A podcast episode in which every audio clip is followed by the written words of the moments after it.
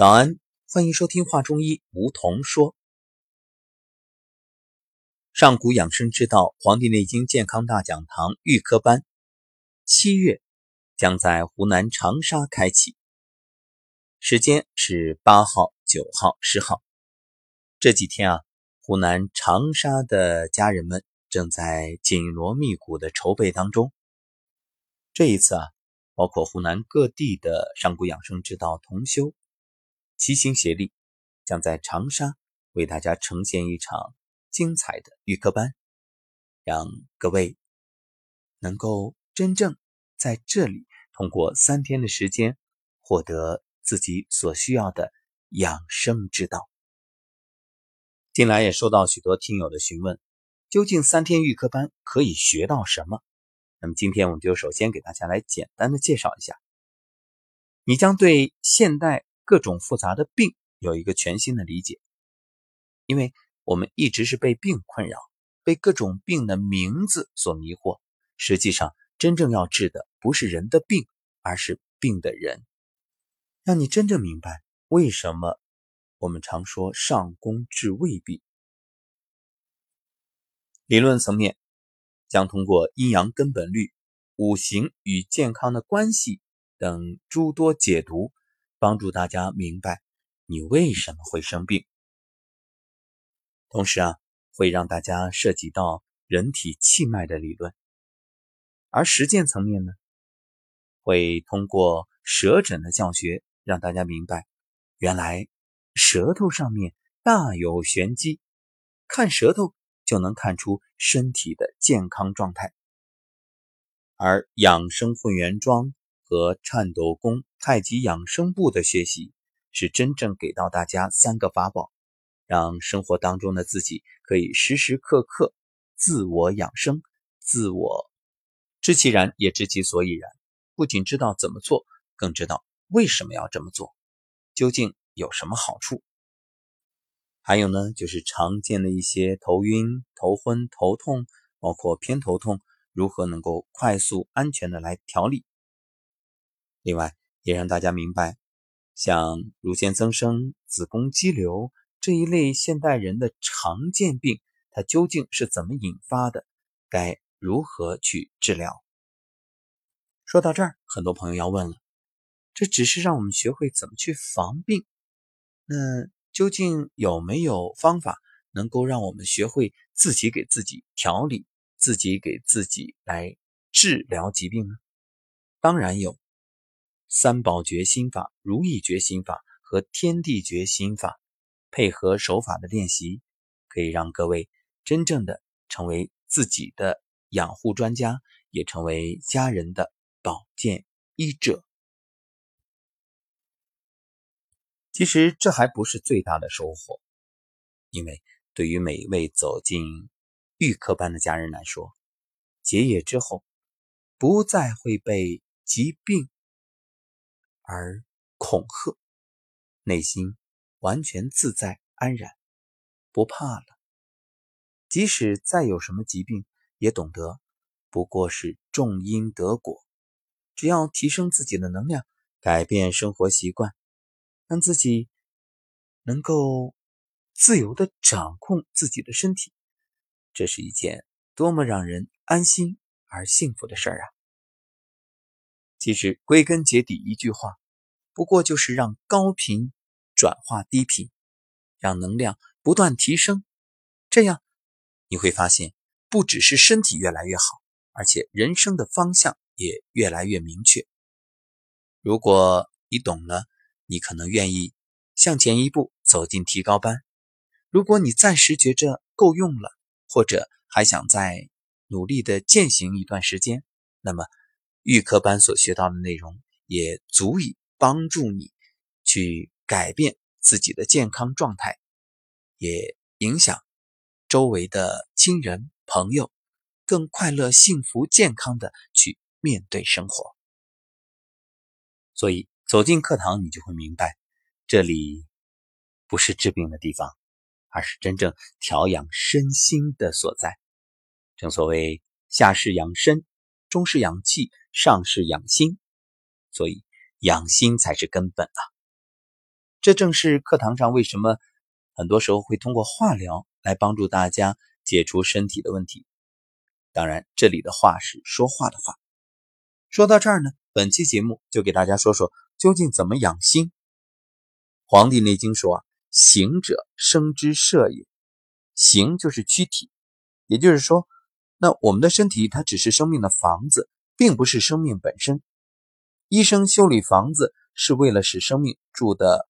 安宁，但是如果你心神不宁，生命不安，躯体这座房子就算富丽堂皇，你也不能舒服。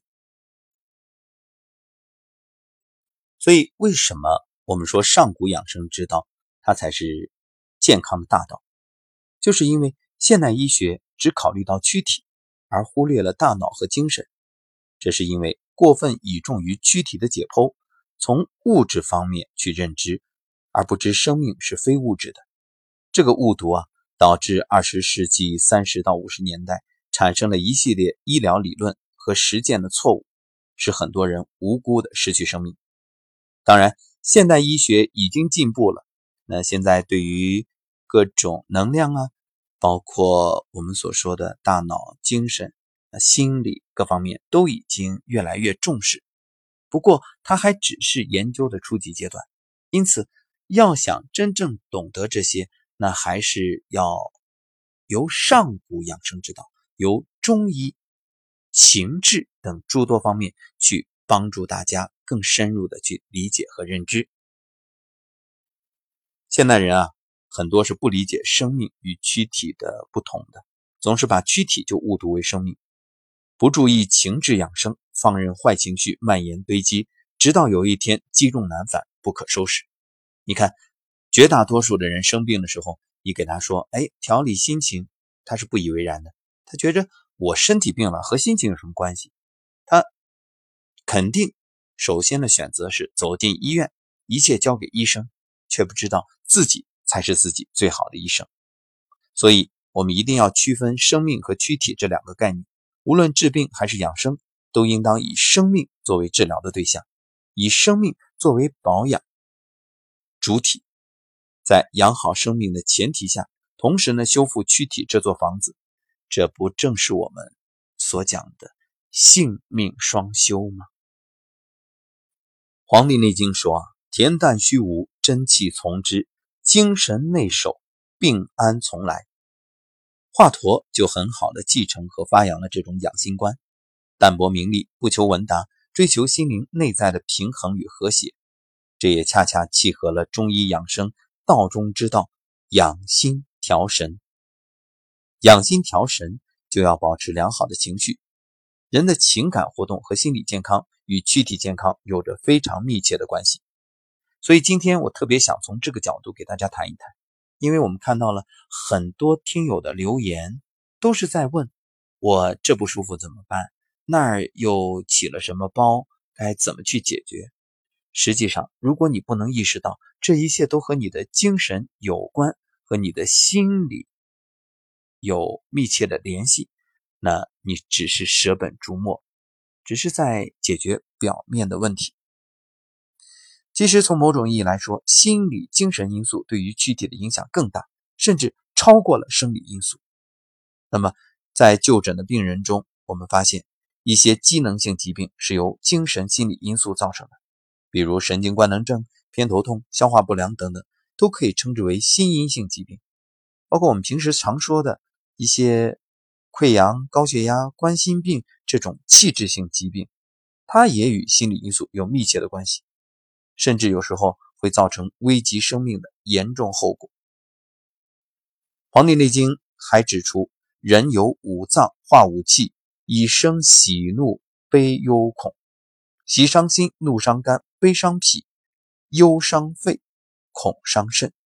也就是说啊，七情六欲人皆有之，这属于正常的精神活动。但是异常的情绪活动呢，则会引起很多疾病，小至毛发，大到全身。所以，良好的情绪是人体有助于健康的力量。其实，现代医学实验也证明了。不良心理因素是强烈的促癌剂，就像我们常说的，有些癌症性格你看得癌症的人，你如果真的放在一起去大量的这个样本做比对的话，就会发现其中相当高的比例都是情绪上有不良的这种症状。说到这儿呢，忽然想到了历史上的两个人，一个林黛玉，一个周瑜。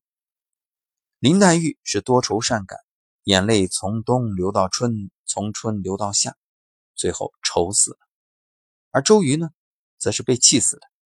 他被诸葛亮气了三次，最终吐血而亡。临死前还大叫：“既生瑜，何生亮？”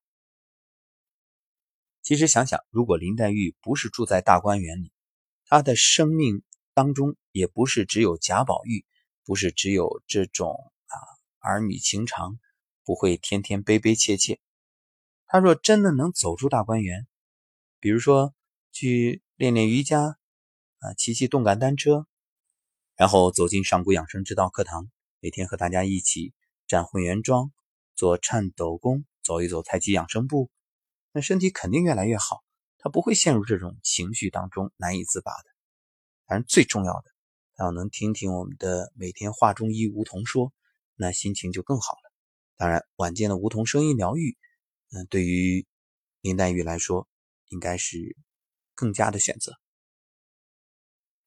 至于周瑜啊，其实他的生命当中也是紧盯着一个人——诸葛亮。那生活当中像周瑜这种心态的人很多呀。总是盯着自己的竞争对手，啊，时时刻刻想要超越。当然，这有积极的一面，那就是不断的促使自己进步。但是消极的就在于，如果你只是一味的嫉妒、痛恨，那就过于狭隘了。你等于自己给自己找气啊，自找难堪，自找不痛快。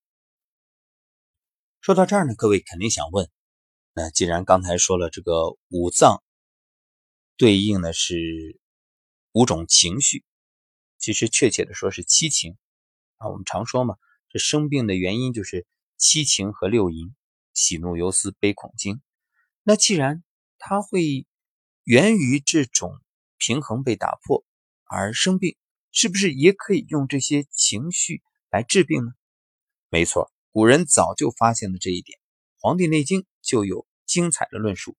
正所谓心病还需心药医，所以喜伤心呢，那以恐胜之啊，就是害怕来解决。比如范进中举啊，范进知道中了举人老爷，哇，那喜极，猪油蒙心，寒迷心窍，疯了。然后人们就喊来谁呀？他的岳父啊，岳丈大人那是他一直最恐惧的。你想想。郁郁不得志那么多年，呃，岳丈早就看他不顺眼，天天是打呀骂呀。结果这个时候啊，把岳丈喊来，岳丈最初还战战兢兢。那以前是自己女婿不错，现在是举人老爷了，哪敢打呀？可是没办法，为了治病，得试试吧。结果一通臭骂，啊，然后呢，范进醒了，这就是一恐来解决。这种喜伤心的经典案例，悲伤肺，悲对肺有损害，那怎么办呀？以喜胜之啊！所以你看林黛玉，如果天天都有喜讯传来，她肯定身体越来越好。而思伤脾呢，以怒胜之；怒伤肝呢，以悲胜之。恐伤肾啊，以思思念的思生之，所以这也正是木火土金水五行既相生又相克的道理啊。这里面说起来既复杂又简单。好，今天呢时间关系就先聊到这儿，以后慢慢的给大家深入的剖析。感谢收听本期节目。如果您也想在预科班长沙相见。